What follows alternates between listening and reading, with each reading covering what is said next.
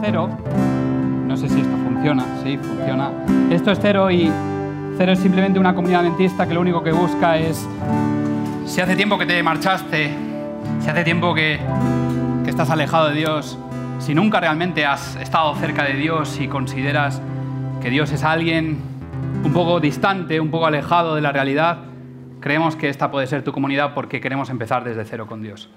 Y estamos hablando de mitos y leyendas durante todas estas semanas y hemos visto algunos mitos, algunas leyendas que circulan por el cristianismo y que no siempre son ciertas.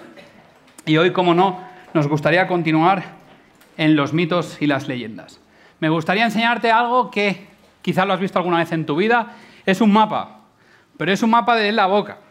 Es un mapa de los sabores, en el que lo podéis ver bien, que hay unas partes para detectar el ácido, hay unas partes para detectar los sabores amargos, hay otra parte para detectar el, sabor salado y hay otra más pequeña en el dulce. Es curioso porque es la punta de la lengua. Eh, antes de que llegues a casa y empieces a probar metiéndote cosas en la boca, quiero decirte que esto es un mito y una leyenda, esto es falso. Se ha creído durante mucho tiempo que el mapa de los sabores se detectaba en diferentes partes de la lengua y lo curioso es que si lo buscas en Google te vas a dar cuenta de que cada uno lo pone donde le da la gana, en los sabores, pero esto es un mito, es falso. Toda la lengua está preparada para detectar sabores. Toda la lengua. Toda la lengua y papilas gustativas. Y me gustaría hacer un juego contigo hoy. Porque vamos a probar unas cositas que yo tengo aquí. Se oye, ¿no? Unas cositas que yo tengo aquí y voy a elegir voluntarios. Esto de elegir voluntarios suena muy incoherente, pero es así. Voy a elegir voluntarios y vas a probar con los ojos cerrados meter la mano. Te prometo que no son ratas ni, ni, mocos de niños pequeños. Bueno, igual mis hijos han metido la mano, no lo sé, pero el caso es que te voy a pedir que metas la mano, pruebes y yo te voy a poner con el micro eh, y me digas qué sabor es. Salado, dulce, amargo, lo tienes aquí. Hay uno que falta, hay uno que falta, que esté muy gracioso. Se llama umami, umami, que es como lo de unagi de Friends, pero no tiene nada que ver. Es umami, es el sabor, ojo, eh, esto es importante, el sabor que tienen las proteínas en los alimentos salados como el bacon y las algas. Y tú dices, ah, cuando pruebas una alga salada lo que sabes es a salado, no a umami. Bueno, pues los expertos dicen que ese sabor es umami, ¿vale? El sabor de los alimentos salados que son orgánicos, o sea, básicamente todo, ¿vale? Bueno, no creo que detectéis el umami aquí, ¿vale? Pero si lo detectáis lo podéis decir, ¿vale? Elijo, yo voy a empezar primero con, con, con, una actitud cordial. Y si tú me levantas la mano, yo te doy a probar. Si no, me acerco a ti y tú lo pruebas, ¿vale? Una, dos, ¿no voluntarios? Venga, Cecilia. Ojos cerrados. Y tienes que decirme a qué sabe. No, no a qué sabe de. Sabe a cantos de bohemia. Y no te me pongas, no te me pongas poeta. Simplemente salado, dulce, umami. Dulce. Dulce, muy bien, muy bien. Enfri, no, no me voy para allá, pero ahora iré, ¿vale? Cuidado que has cogido la pata de gorrión. ¿Qué sabor tiene? Dulce. Dulce, muy bien, parece que todo dulce. O, venga, Chris, que hace tiempo que no estás con...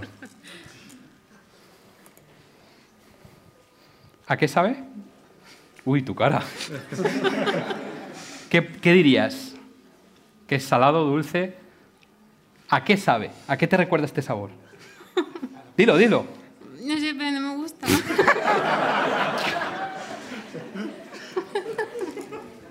No, no identificable. Si no lo puedes identificar, es umami. Uh, venga, va, tú.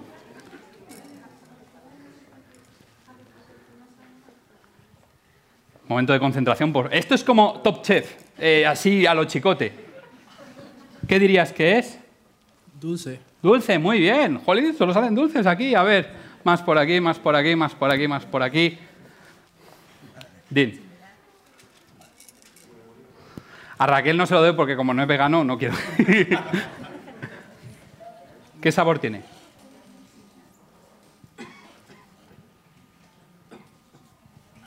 Es dulce. ¿Dulce también? dulce, sí. Madre mía, nos está saliendo bien la jugada. Venga, Edgar. Ojo que te puede tocar el perro piloto.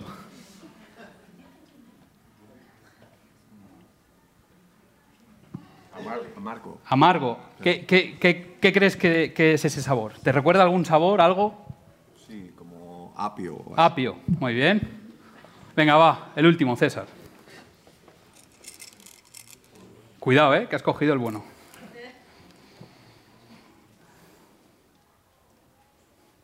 Dulce. ¿Dulce también? Venga, va, uno más, que es que no me está saliendo el que yo quiero. Esto está siendo un fail en toda regla. Uy, me gusta tu cara. ¿A qué sabe? No, espera, espera. Umami, es umami, seguro. No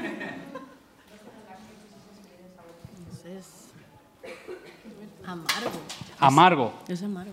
Muy bien. Bueno, lo habéis probado y creo que todos estaríamos de acuerdo en que cuando probamos una cosa, creo que todos estamos de acuerdo en, discernir si algo es salado, dulce, eh, ácido. La realidad es que esto se llama jelly beans y hay algunos que son sabores afrutados, pero hay otros que saben a calcetín podrido, pescado podrido. Entonces los que habéis... Chris, te ha tocado. Eh, creo que te ha tocado el de calcetín podrido. Pero hay algo en que estaremos de acuerdo y es que realmente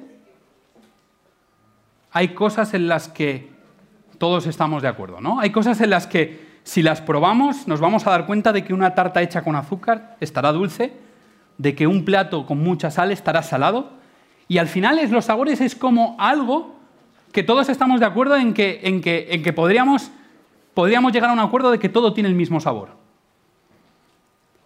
Pues fíjate lo que dice el mito número 4. Los cristianos son muy sosos. Claro, este mito hay que cogerlo con pinzas porque tú dirás, es que es verdad, los cristianos son muy sosos. Pero el mito no va por lo que son los cristianos, sino el mito va por, ¿deberían ser los cristianos sosos? ¿Por qué la gente piensa que ser cristiano es muy soso? Es como que, ¿no? Las imágenes que la gente tiene de las personas cristianas es gente siempre sufriendo, siempre amargada, siempre con caras tristes, largas. Pero realmente, ¿cómo debería ser la vida cristiana? Fíjate lo que dice Jesús en Mateo 5:13. Dice, vosotros sois la sal de, este mundo, pero si la sal pierde su sabor, ¿cómo seguirá salando? Ya no sirve más que para arrojarla fuera y que la gente la pisotee. Esto es lo que hacían en la época de Jesús, ¿no? Creo que lo hacemos también en nuestra época. Cuando la sal no cumple su función, la sal la tiras a la basura porque no sirve absolutamente para nada. Hay gente que, a mí me ha pasado alguna vez, se te pasa la sal y echas un montón de sal y al final estás echando nada porque no, no cambia el sabor de la comida. En época de Jesús, cuando la sal no tenía función, cuando la sal perdía su característica, se echaba a la calle y la gente pues la pisaba como pisaba el resto de tierra. Así que Jesús no te contempla a ti, si eres cristiano o no cristiano, Jesús no te contempla a ti como un cristiano, como un potencial cristiano, como alguien que tiene una vida sosa, una vida aburrida, una vida triste, una vida sin cambios, una vida sin acción. Porque lo que Jesús quiere es que la vida cristiana, seguirle, sea una vida donde tú eres sal, donde tú eres chispa, donde tú eres gracia, donde tú transformas, cambias la vida de los demás. Y hoy te voy a contar la historia de dos personajes bíblicos, ¿vale? Vamos a leer un poco ahora y un poco después, pero me gustaría que me siguieras versículo a versículo en esta historia, ¿vale? Empieza así.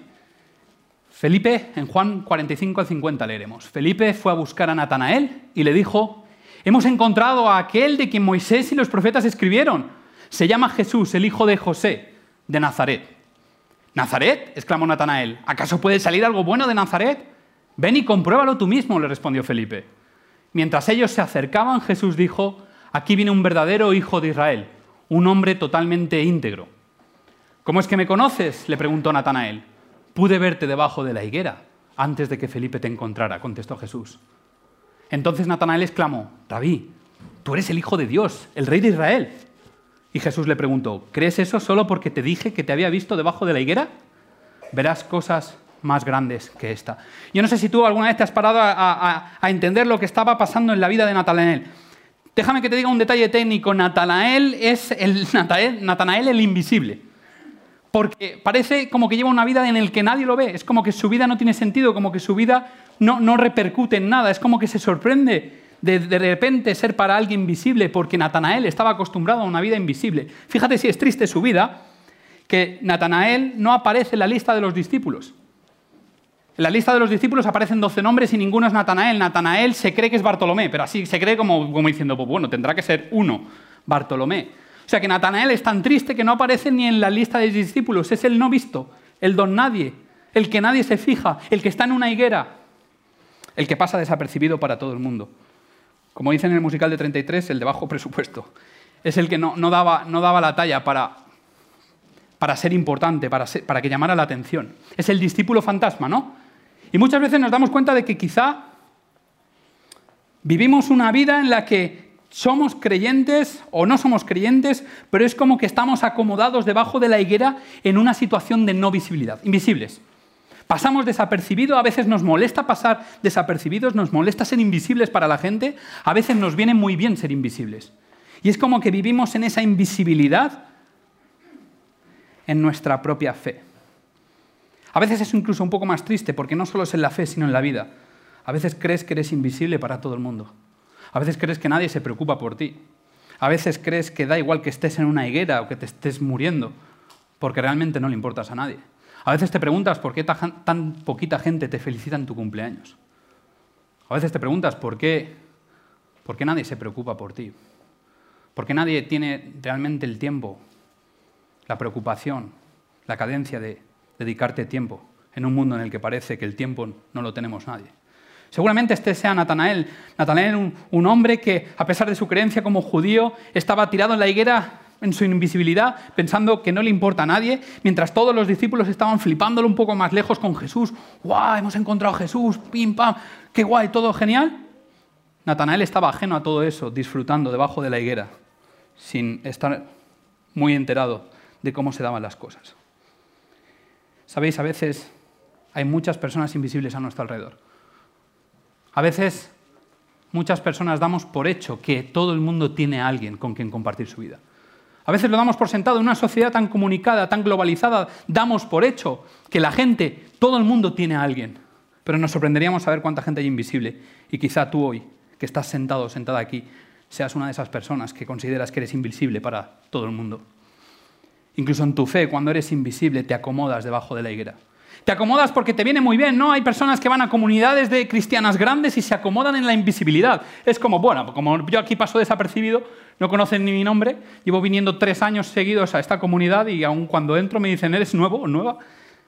Paso desapercibido. Mira, ¿me ves? Pero no me ves. Nadie sabe quién soy, ni cómo me llamo, ni de qué trabajo. Quizás vives esa invisibilidad y esa invisibilidad también duele. Y por eso has decidido quedarte en la higuera tumbado, tumbada, como Natanael, porque sientes que no sabes tampoco qué puedes aportar o qué es esa misión que Dios, que el mismo Jesús plantea de ser sal en la tierra, cuando ni siquiera sabes si tu vida tiene algo de sal. Y aquí viene la característica religiosa de Natanael, porque me encanta, me encanta Natanael, ¿no? Es como Natanael tenía como todo el mundo la esperanza de que el Mesías, el Hijo de Dios, iba a venir con bombo y platillo, iba a venir con un festival, iba a venir como, como Aladín, ¿no? ¿Has visto la película? Un poco así, como el, el- el príncipe de Ali Ababua, ¿vale? Así, con camellos, con elefantes, con trompetas, con Will Smith por ahí bailando. Pensaban esto, que el Mesías iba a llegar por todo lo alto, a lo grande. Y a Natanael le choca lo mismo que le chocaría a mucha gente. El Hijo de Dios, del que hablan Moisés, del que hablan los profetas. Jesús, un nombre corriente. Jesús, el hijo de José.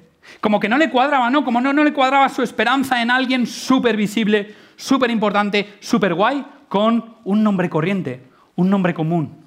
Un hijo de José, de un tal José, de Nazaret. Y encima se preocupa por Nazaret, porque en realidad Natanael estaría flipando cuando Felipe le viene con la ilusión y dice, pero qué desconexión, tío. Si de Nazaret no puede venir nada bueno. Pero Nazaret no sale, ni- Nazaret no sale ni en el Antiguo Testamento, ni en el Talmud, ni en el Midrash. No sale en ningún libro judío, Nazaret. Y ahora tú ponte en la piel de Natanael.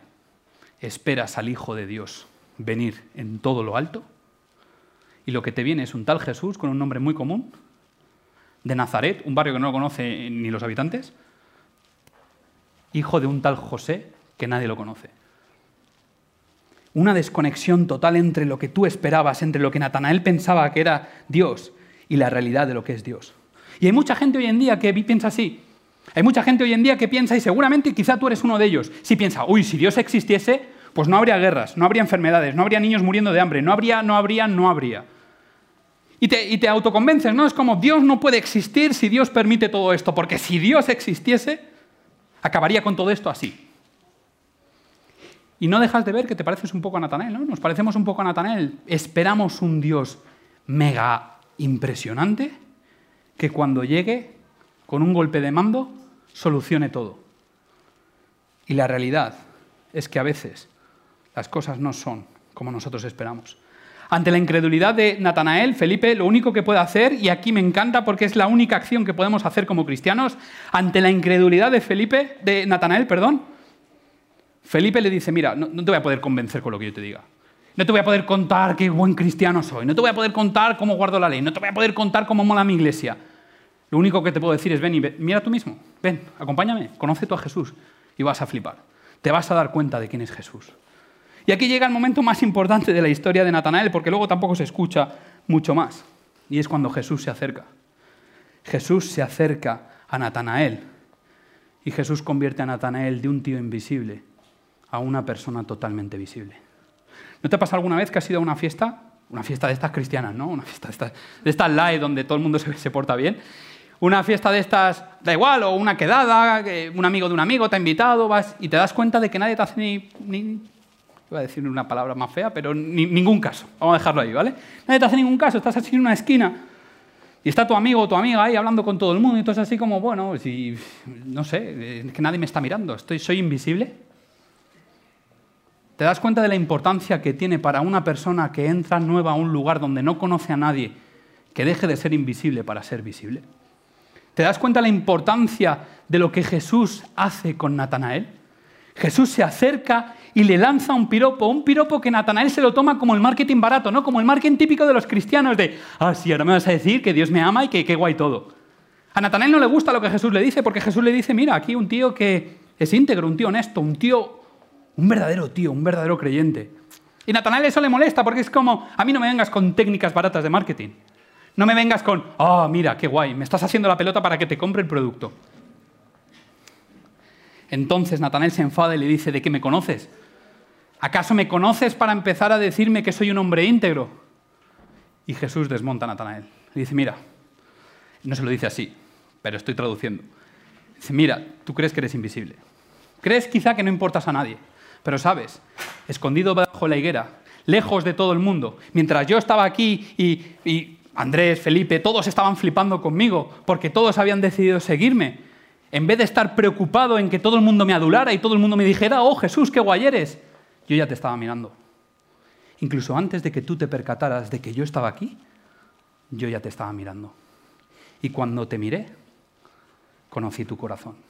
Y sé que eres una persona que puedes llegar lejos a mi lado. Natanael ante esto flipó. Natanael ante esto sintió como que Jesús había desnudado su alma, su corazón, y le había mostrado contra sí mismo realmente sus necesidades. Y este es el problema. El problema muchas veces es que nos falta visibilidad, nos falta sal. Somos demasiado poco salados como cristianos porque intentamos hacerlo todo, pero al final la clave está en ser como Felipe. La clave está en llevar a la gente a Jesús y no mostrarles a Jesús a través de mí.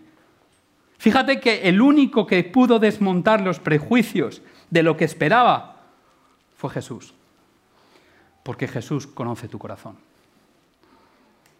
Y si tú hoy te sientes invisible, si tú hoy sientes que no le importas a nadie, realmente Jesús vale la pena porque Jesús no te considera invisible. Jesús conoce tu corazón, Él tiene el especial don de conocer tu corazón, saber qué hay dentro de Él, saber quién eres. Y Jesús va mucho más allá de la capacidad de Felipe. Un encuentro con Dios bastó a Natanael. Un encuentro con Jesús de Nazaret bastó a Natanael para cambiar su vida radicalmente.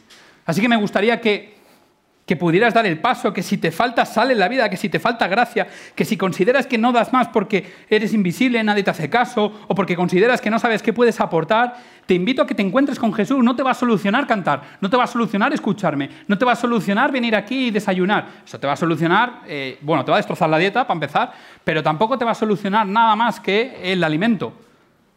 Realmente lo que va a solucionar tu invisibilidad, realmente lo que va a solucionar que tu vida consideres que está incompleta, es Jesús de Nazaret.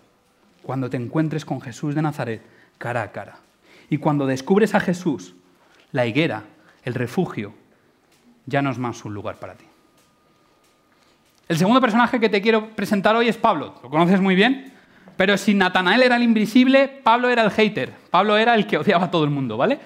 Y además por una buena causa. Él pensaba que era por el nombre de Dios. Y vamos a conocer su historia.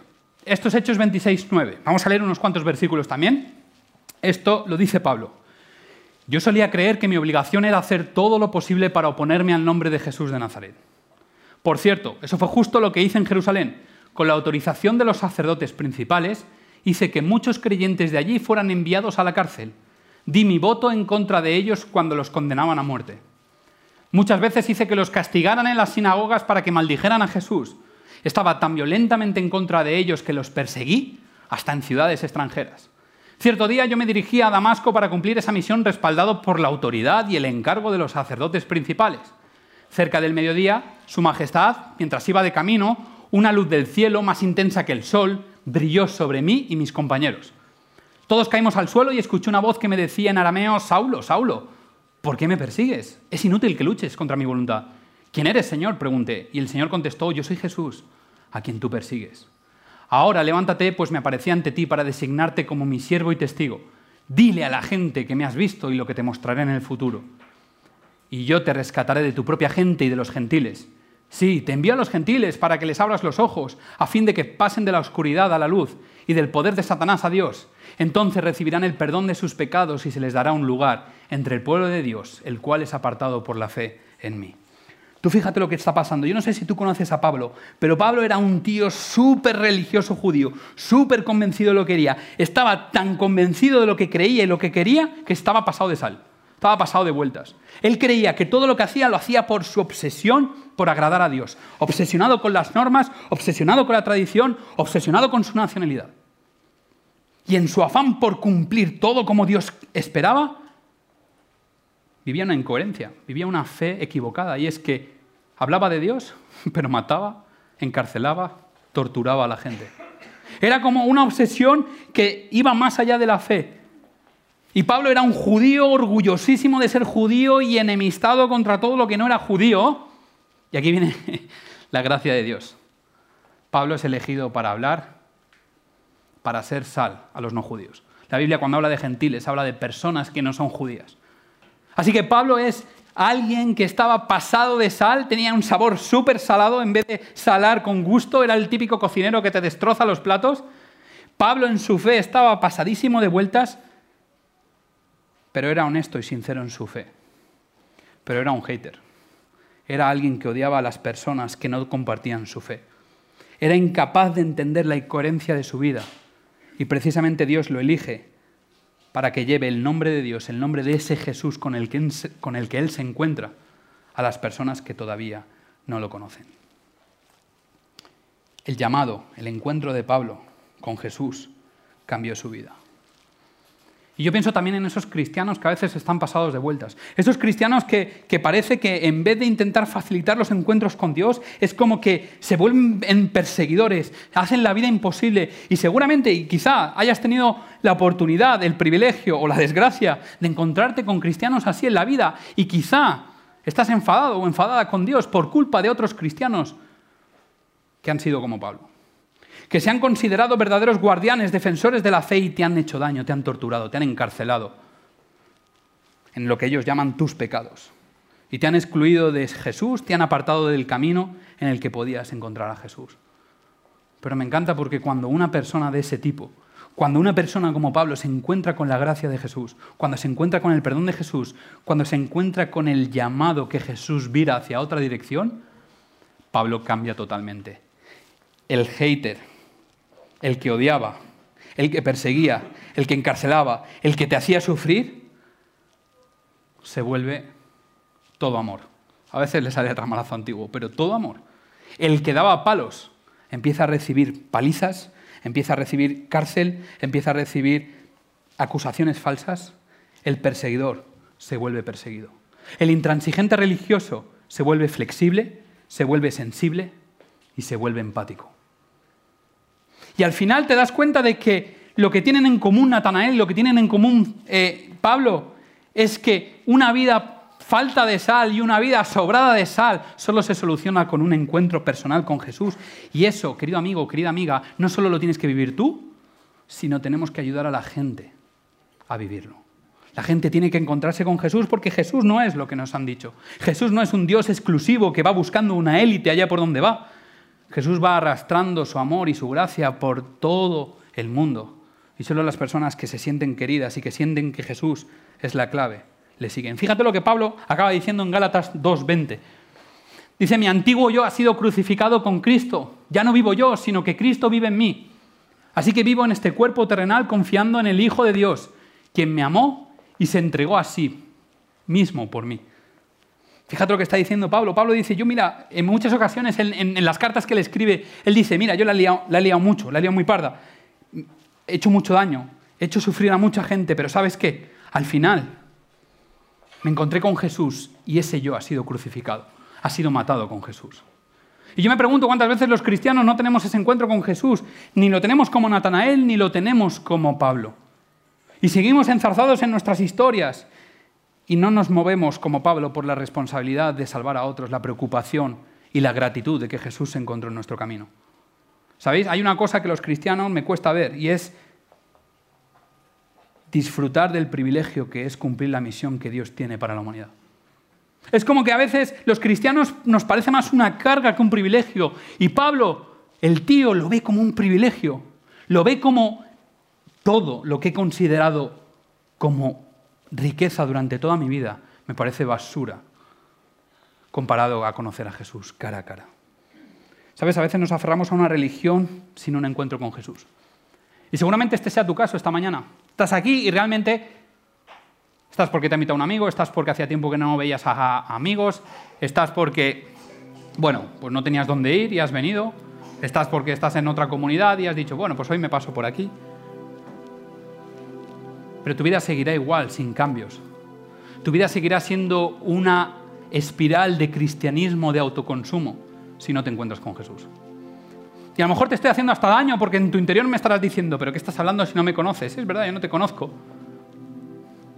Pero solo tienes que reflexionar cuántos años llevas haciendo lo mismo, cuántos años tu cristianismo no avanza, cuántos años llevas escondido en la higuera, o cuántos años llevas persiguiendo con la Biblia, dando mamporrazos a los que te rodean.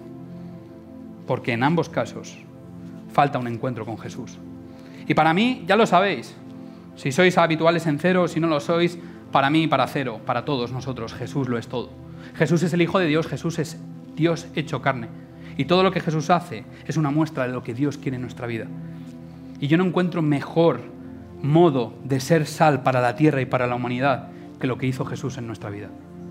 Y te quiero, te quiero leer este texto. Quiero que tú lo leas conmigo, en tu mente. Filipenses 2.5.8, Pablo, Pablo que el que tuvo un encuentro brutal con Jesús llega a decir esto de Jesús. Tened la misma actitud que tuvo Cristo Jesús, por favor. Aunque era Dios, no consideró que el ser igual a Dios fuera algo a lo cual aferrarse. En cambio, renunció a sus privilegios divinos. Adoptó la humilde posición de un esclavo y nació como un ser humano. Cuando apareció en forma de hombre, se humilló a sí mismo en obediencia a Dios y murió en una cruz como morían los criminales. ¿Sabes? A veces el orgullo cristiano es lo que nos hace no encontrarnos con Jesús. Ya seas creyente o no creyente, a veces nos, cuesta entender cómo Jesús hace las cosas. Nos cuesta entender que todo lo que Él hizo en esta tierra, todo lo que Él hizo por ti y por mí, fue una misión suicida. Fue una misión que Él ya sabía que iba a morir. Fue una misión que ya sabía lo que iba a ser. Y a eso Jesús lo llamó la misión de Dios para salvar a la humanidad. Y Jesús solo quiere que tú compartas esa actitud, lo dice Pablo, ten la misma actitud, no consideres el ser igual, no consideres lo importante que eres. Humíllate. Adopta otra posición. No vivas como Pablo, odiando a todo el mundo. No vivas como Natanael, amándote solo a ti. Vive como viviría Jesús, una persona que no considera lo que es, sino considera lo que tiene que hacer, que es salvar a la humanidad. Así que me gustaría proponerte algo, me gustaría invitarte a que hoy tomes una decisión. Tú sabrás, esto es algo entre tú y Dios, yo no lo voy a saber y realmente no es ni mi trabajo ni mi función, yo no leo los corazones, Jesús lee los corazones. Pero me gustaría invitarte a que tomes una decisión con Dios. A que tu vida de cristiano no sea sábado tras sábado, domingo tras domingo, venir a un lugar donde llamamos iglesia malamente, a juntarnos, a cantar cuatro canciones, escuchar, me gusta más, me gusta menos y marcharme. Me gustaría que te levantaras y que te marcharas de la higuera. Me gustaría que si es el caso donde te estás pasando de sal, te encontraras con Jesús. Y sobre todo lo que más me gustaría, lo que más me gustaría, pero no por mí, sino lo que creo que Jesús nos pide a todos, es que movamos a las personas, no hacia nosotros, no hacia cero, no hacia la iglesia adventista, no hacia, no hacia nada en general, sino a Jesús en particular.